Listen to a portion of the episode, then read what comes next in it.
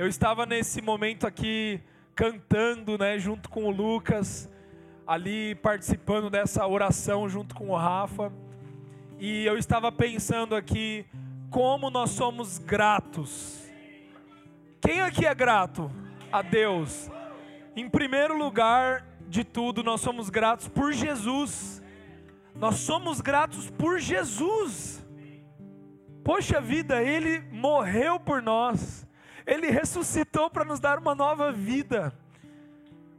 Só que Ele não apenas teve misericórdia, Ele não apenas nos perdoou, Ele não apenas nos deu uma herança, nos deu uma, né, uma nova natureza, mas Ele não nos deixou órfãos. Ele está aqui conosco agora. Ele está com a gente agora. Ele é o nosso Pai. Nós temos um Pai nós temos um amigo, nós temos um amor, nós temos uma base, nós temos um fundamento. Jesus, Jesus, bom com a gente, Ele tem sido misericordioso com a gente, Ele tem nos dado alegria, Ele tem nos dado paz quando existe turbulência. Ele, nos, ele tem nos dado alegria quando existe tristeza. Ele tem nos dado um senso de direção quando existem tantas vozes é para a direita, é para a esquerda, é para lá e para cá. Existe um caminho. Olha só que coisa maravilhosa. Existe uma certeza. Não é? Esse é o nosso Pai. Esse é o nosso Deus. Pega na mão da pessoa que está do seu lado nessa hora. Com as suas próprias palavras, começa a dizer: Deus, obrigado. Obrigado pelo meu irmão, obrigado pela minha irmã, obrigado pela minha família. Começa a dizer isso, começa a agradecer, Deus, obrigado pelo meu casamento, pelos meus filhos. Deus, obrigado porque você tem cuidado de mim. Obrigado porque não tem faltado nada na minha mesa. Obrigado porque tu tens suprido as minhas necessidades. Obrigado porque você tem me dado saúde. Obrigado porque você tem me dado esperança. Obrigado porque você tem me dado futuro. Obrigado, Pai Celestial. Obrigado porque nós somos um em Ti. Nós somos um em Ti. Amém? Amém, amém. Você pode dar uma salva de palmas para Jesus. Obrigado, Jesus. Obrigado, Jesus. Uau. Existe maior valor do que. Olha para a vida do, da pessoa do seu lado. Existe maior valor do que isso? Não, né? Sabe, gente, é tá chovendo, não tem problema se tá chovendo, né? Tá sol, não tem problema se tá sol. A gente tem um lugar, não tem problema se a gente tem um lugar. Não tem um lugar, não tem problema se a gente não tem um lugar. Não é verdade? Nós temos a vida. Nós temos o filho. Meu Deus. Olha que delícia, sabe? Que gostoso estarmos em comunhão. Eu e você fomos chamados para estar em comunhão com Deus. Por meio de Cristo Jesus, Ele nos possibilitou agora comunhão. Faz assim com a sua mão, ó. Comunhão não é apenas uma unidade de duas partes.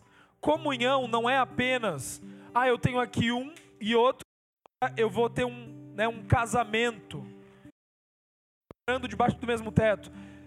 Beleza, mas vamos um pouquinho Comunhão é, diga assim comigo, uma só carne, um só espírito, um só coração, unidade. É o mesmo, é o mesmo, é o mesmo.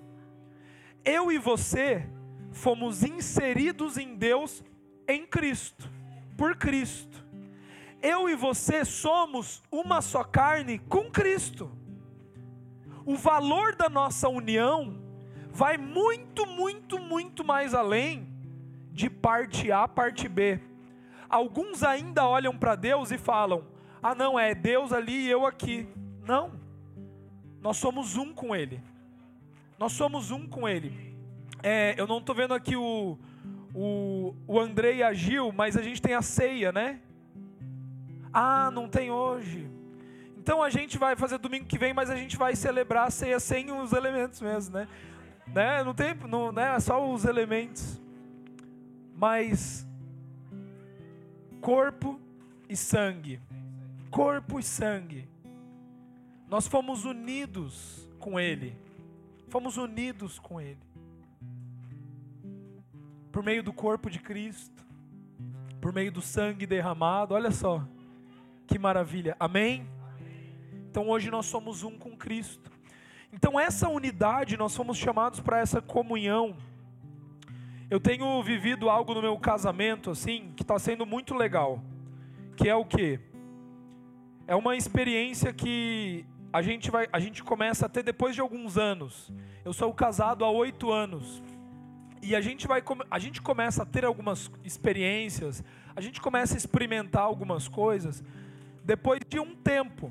Por que depois de um tempo, Gabriel?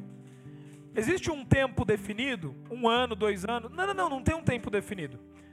Existe o quanto você irá se entregar para aquele relacionamento. E algumas coisas a gente vai começa a experimentar depois de alguns anos, porque nós demoramos para nos entregar no relacionamento. E uma das coisas que eu estou experimentando agora, sabe o que, que é? É essa sensação de uma só carne. Quando acontece alguma coisa errada no meu dia a dia, ou eu fiz uma decisão errada, eu tomei uma decisão errada, e eu entro dentro de casa, eu chego do trabalho, eu, eu entro dentro de casa, e eu olho para Paula eu tenho a sensação que ela já sabe. Que ela olha nos meus olhos e ela, ela está enxergando, ela está me enxergando como um raio-x. Ela sabe o que tem. Ela sabe que não está legal. Ela sabe que isso é uma experiência que você começa a ter devido a uma vivência, devido a uma entrega, devido a uma experiência de intimidade de intimidade. Eu e você fomos chamados para sermos íntimos do nosso Pai, para sermos íntimos do nosso Jesus, do nosso noivo, do Espírito Santo. Eu e você fomos chamados para viver em comunhão com Ele. Sabe, sentir o coração do Pai fazer o que o Pai faz, não porque Ele está me dizendo para fazer, mas fazer o que o Pai faz porque eu estou onde o Pai está, eu estou na agenda do Pai. Por que, que é, me é necessário passar por Samaria? Porque essa é a agenda do meu Pai. E se eu estou no meu Pai, eu sigo a agenda dele. Então,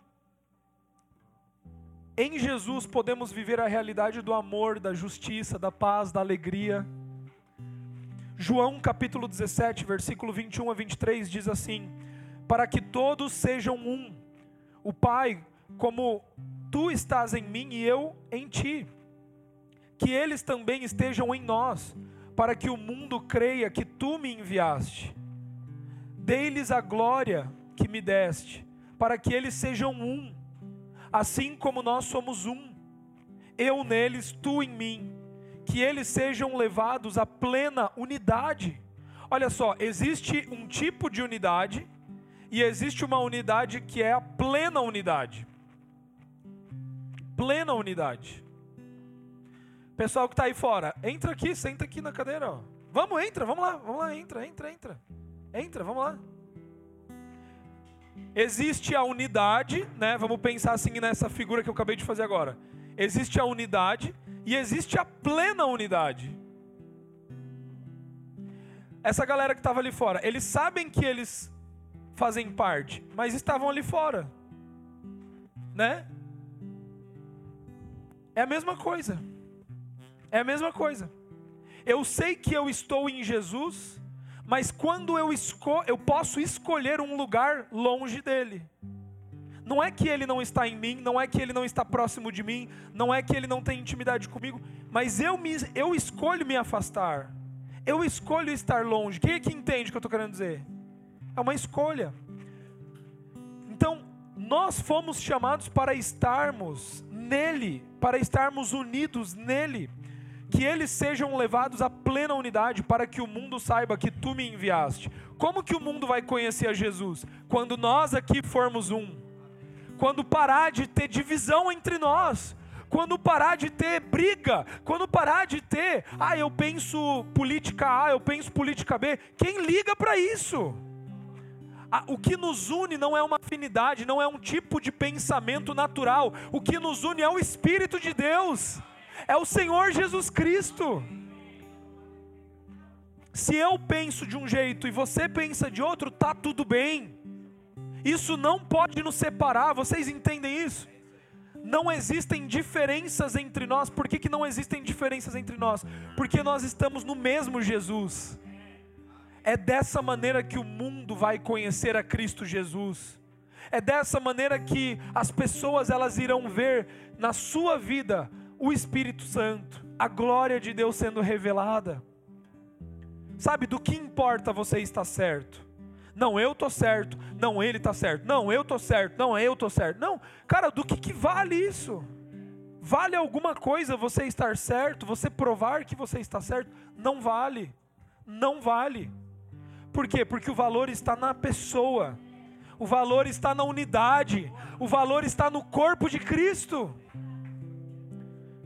E nós somos um, amém, queridos? Amém. Nós somos um, para que o mundo saiba que tu me enviaste e os amaste como igualmente me amaste. Somos um com Cristo. Somos um com Cristo. Então, a realidade da, um, da uma só carne ela não é manifestada porque existe um discurso bonito. A realidade da unidade ela não é manifestada porque existe uma maquiagem. Quantos aqui sabem que nem sempre aquilo que parece ser é? Nem sempre aquilo que nós vemos nas redes sociais é exatamente aquilo que é. Por que não? Porque a realidade, a realidade das coisas estão no Filho de Deus. A realidade do amor está em Jesus. Ah, não, não, não. Amor é isso, amor é aquilo. Tá, peraí. Amor é o próprio Deus. Deus é amor. Deus é amor. Então, nós estamos nele, ele está em nós, o amor está em nós. Então, como, como que nós amamos? Nós amamos como Ele nos amou. Este é o padrão. Como que Ele nos amou? Se entregando por nós. Quando nós ainda éramos pecadores, quando ainda nós éramos falhos, quando nós ainda estávamos longe dele, éramos inimigos de Deus, Ele nos amou, Ele nos perdoou. E é dessa maneira que nós amamos. É dessa maneira que nós amamos. 1 Coríntios 1,9 diz assim: Fiel é Deus, o qual nos chamou à comunhão com seu Filho Jesus, o nosso Senhor. Então hoje eu gostaria de falar aqui sobre um atributo, uma virtude que Deus tem para nós. Nós temos estudado sobre herança, nós temos visto que em Cristo Jesus nós podemos desfrutar de alegria, nós podemos desfrutar de justiça, de paz, amém? E hoje nós iremos falar sobre mansidão. Você foi chamado para viver mansidão. Você sabe o que é mansidão? Nós iremos aprender com Jesus nessa manhã o que é mansidão, amém? E eu trouxe aqui uma história muito legal, que é uma história de Paulo. Paulo, nesse episódio aqui em Atos, ele havia sido preso. Paulo ele estava preso, ele foi entregue para um centurião chamado Júlio. Este centurião, ele era chefe ali da guarda imperial e ele teve uma tarefa: olha, leve estes prisioneiros para essa localidade. Então ele coloca Paulo junto com esses outros prisioneiros num barco. E olha lá o que acontece em Atos capítulo 27, versículo 10 a 12. Paulo disse ali para o Júlio, né? Que era o centurião-chefe: Senhores, vejo que a nossa viagem será desastrosa desastrosa. e acarretará em grande prejuízo para o seu navio, para a carga e também para a nossa vida. Mas o centurião, em vez de ouvir o que Paulo falava, seguiu o conselho do piloto e do dono do navio, visto que o porto não era próprio para passar o inverno, a maioria decidiu que que, esperan, ah, que deveríamos continuar navegando com a esperança de alcançar Fenícia e ali passar o inverno. Este era um porto de Creta que dava para o sudeste e noroeste. Então, claramente aqui, o centurião, ele escolheu ouvir ao piloto, a voz do piloto. Aqui nós tínhamos duas vozes no barco. Nós tínhamos a voz do piloto e nós tínhamos a voz de Paulo. A diferença é que Paulo, ele tinha comunhão com Cristo. Paulo tinha comunhão com Deus. Paulo tinha comunhão com o Espírito Santo. Paulo vivia no Espírito Santo. Paulo era um homem espiritual. O piloto não, não tinha comunhão com Deus. O piloto tinha comunhão com quem? Com o mar, com o barco. O piloto tinha feito faculdade de como dirigir um barco. O piloto tinha experiência em anos de direção de barco. O piloto sabia do que ele estava falando, ele sabia ler os sinais dos tempos. Né? Ele via as nuvens, ele via a chuva. Não, podemos ir, podemos ir. E o centurião, o homem vestido de autoridade, decidiu ficar com que palavra?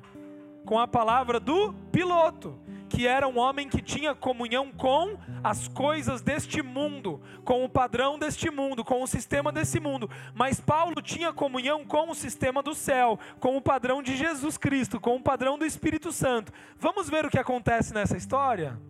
Olha lá, vamos ver o que acontece nessa história.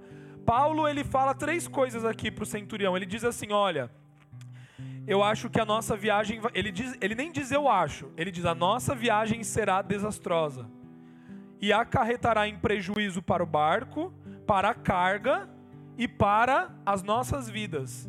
Paulo está dizendo assim, ó, você vai perder o teu negócio, você vai perder o teu dinheiro, você vai perder o teu instrumento de trabalho e a sua vida será afetada por causa da decisão que você está tomando. Você quer mesmo ir por esse caminho? Foi isso que ele falou.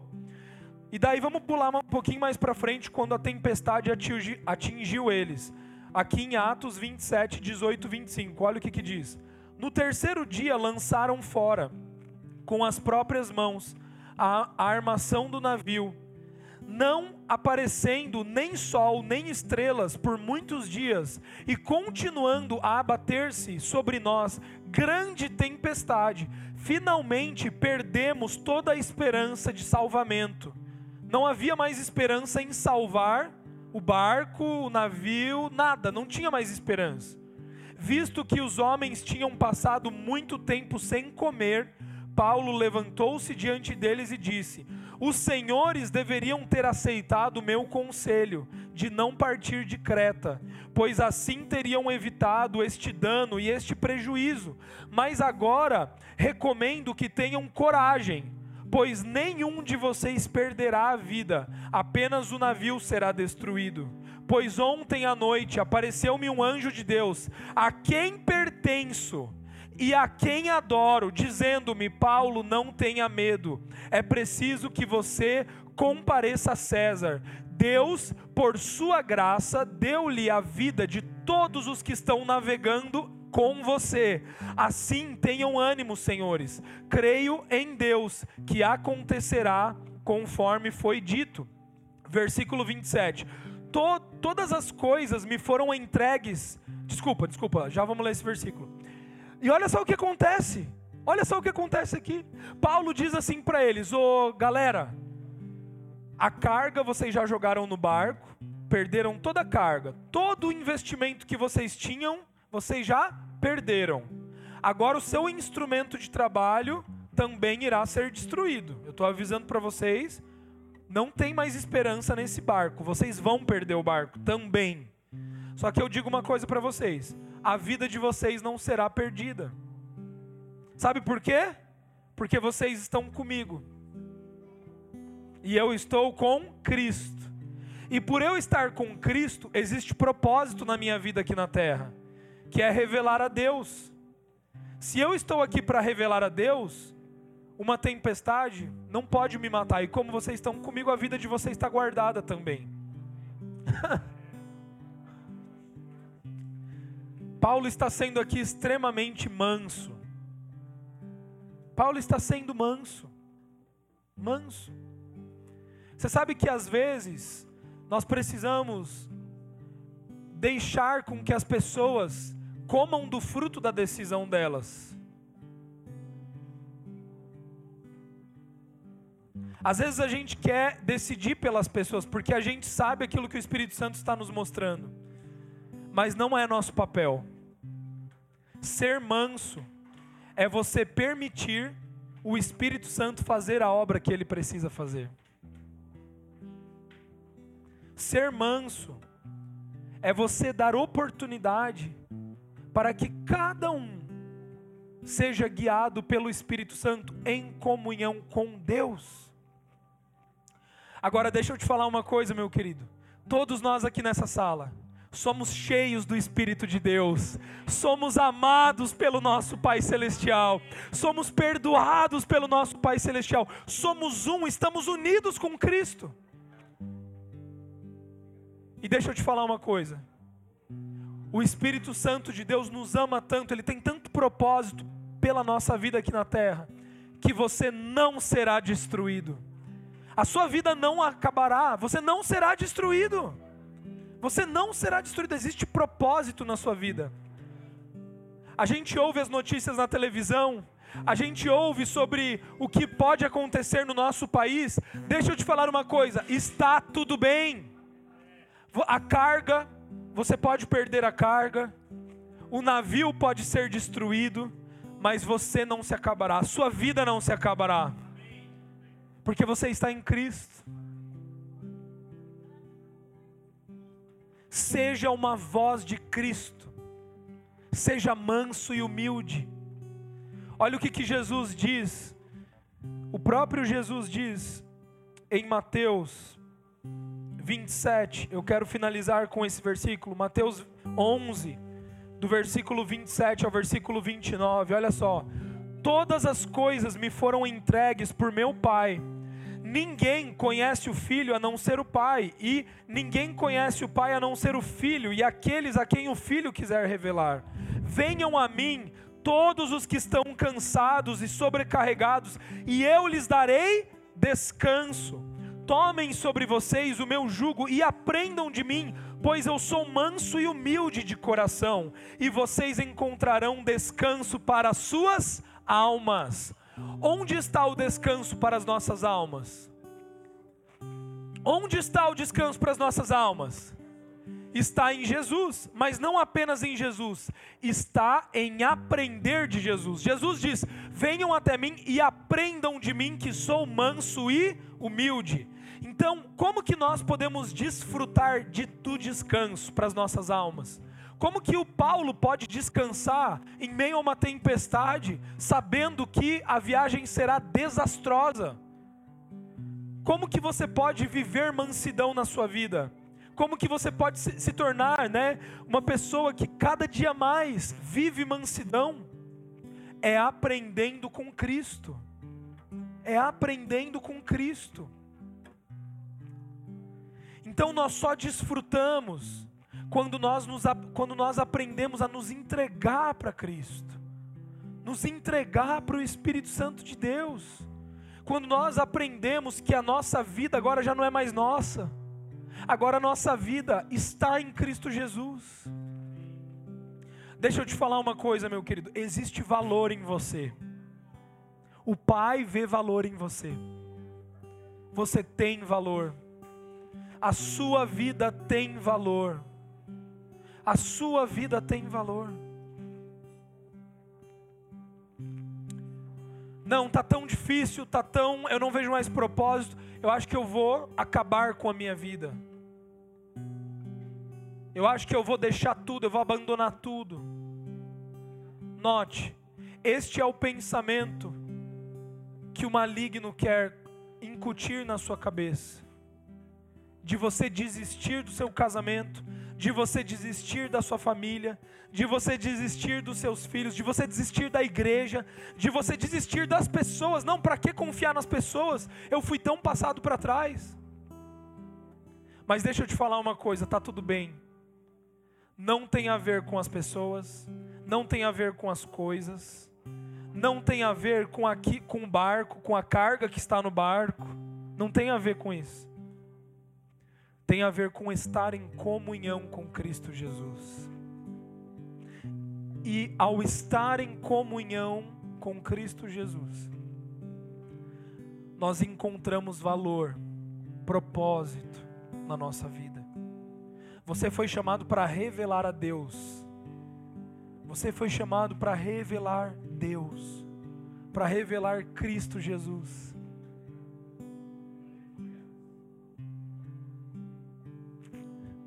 Se prepare. Você estará na sua empresa, no seu trabalho, e o Espírito Santo vai começar a colocar dentro do seu coração direções que você não entende. Ele vai começar a dizer: olha, não vá por esse caminho. Não, não escolha isso, não tome essa decisão, não invista nesse, neste negócio especificamente.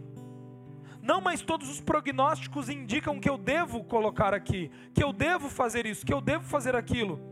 Mas se o Espírito Santo está te dando outra direção, siga a direção do Espírito Santo. Pode parecer loucura, você não vai entender, não vai fazer sentido. Siga a direção do Espírito Santo.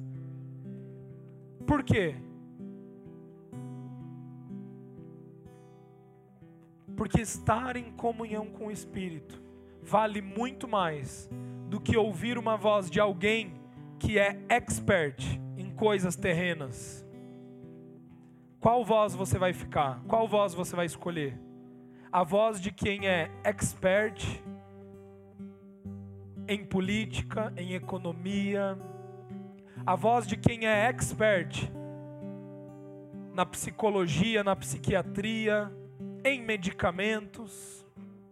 Qual voz você vai escolher?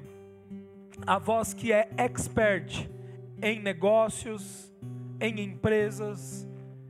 Qual voz você vai escolher? A voz que é expert, que é, né, tem todas as faculdades para tomar aquela decisão. Ou você ficará com a voz do Espírito Santo. É simples. Nós temos uma escolha. Eu não estou dizendo que homens, mulheres que são expert em faculdades terrenas nunca poderão te ajudar. Não é isso que eu estou te dizendo. Você vai ter ajuda, com certeza. E você deve buscar. Só que no momento que o Espírito Santo te falar, não vai por esse caminho, vai por esse outro. Fique com a voz do Espírito Santo. Ela é mais valiosa ela vai te levar mais longe. E sem necessidade de você perder o barco e perder a carga, entende? Sem necessidade de você sofrer por algo desnecessário. Viva a mansidão. Seja manso e humilde. Ser manso e humilde.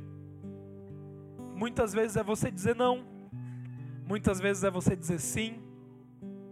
Ser manso e humilde é nem sempre você ir com o caminho que parece ser o correto. As pessoas vão te criticar, as pessoas podem te rejeitar, as pessoas podem dizer: Você está louco, você está maluco em fazer isso. Só que lá no seu coração, lá no fundo, você sabe que aquele é o caminho, porque você está em comunhão com o Espírito. Siga essa direção siga essa voz. Amém? Como hoje é um dia diferente, Luana, como que tá a nossa comida aí? Tudo certo? hoje, como é um dia diferente, gostoso e nós estamos em família, eu gostaria de propor uma dinâmica aqui para nós. Pode ser? Não deu para a gente colocar todas as mesas ainda, né? Mas agora na hora do almoço a gente vai colocar. Mas eu queria propor uma dinâmica para a gente fazer. eu queria que a gente se misturasse um pouquinho nas mesas. Não precisa todo mundo sair, mas talvez, sabe, duas ou três a gente fazer umas rodinhas aí nas cadeiras. E agora nós vamos falar. Inicialmente eu tinha pensado assim: ah, eu vou trazer aqui uns dois, três casais para falar um pouco, né, da sua vida com Cristo, como tem sido a caminhada. Mas daí eu pensei assim: poxa, peraí, para que trazer alguém aqui para falar se todos nós podemos falar, não é verdade? Então nós vamos fazer agora essa dinâmica. Nessas rodinhas, nós vamos agora começar a compartilhar um pouco daquilo que Jesus tem feito na sua vida. Você vai contar um pouquinho daquilo que de como que Jesus fez nesse ano de 2022, sabe? E deixa eu te falar uma coisa, tente não falar das cargas, tente não falar dos barcos. Fale da sua comunhão com o Espírito. Amém? Fale assim, poxa, olha, Jesus me ensinou isso nesse ano. Entendeu? Sabe aquele negócio de testemunho? Geralmente, quando a gente vai falar de testemunho, a gente já pensa de falar no dinheiro que a gente ganhou, na promoção que a gente ganhou, na doença que eu fui curado. Tente não falar disso. Tente não falar disso. Fale de coisas espirituais. Fale, olha, eu aprendi isso com o Espírito Santo esse ano. Eu aprendi isso. Não fale de coisas terrenas, entendeu? Fale de coisas espirituais, são mais valorosas, são mais valiosas. Fale daquilo que você aprendeu. Olha, eu aprendi que eu sou amado por Ele. Eu passei por um momento de muita tristeza, mas olha, eu aprendi isso. Amém? Vamos fazer isso? Vamos tentar separar quem é da mesma família. Se você é da mesma família, vai para outra mesa, procura outra rodinha se você tem um amigo, dá uma mudada aí para a gente conversar, para a gente trocar essa ideia. Ninguém pode ficar sozinho, tá? Ninguém pode ficar sozinho. Fica tranquilo que a gente tem tempo até o nosso almoço tá pronto.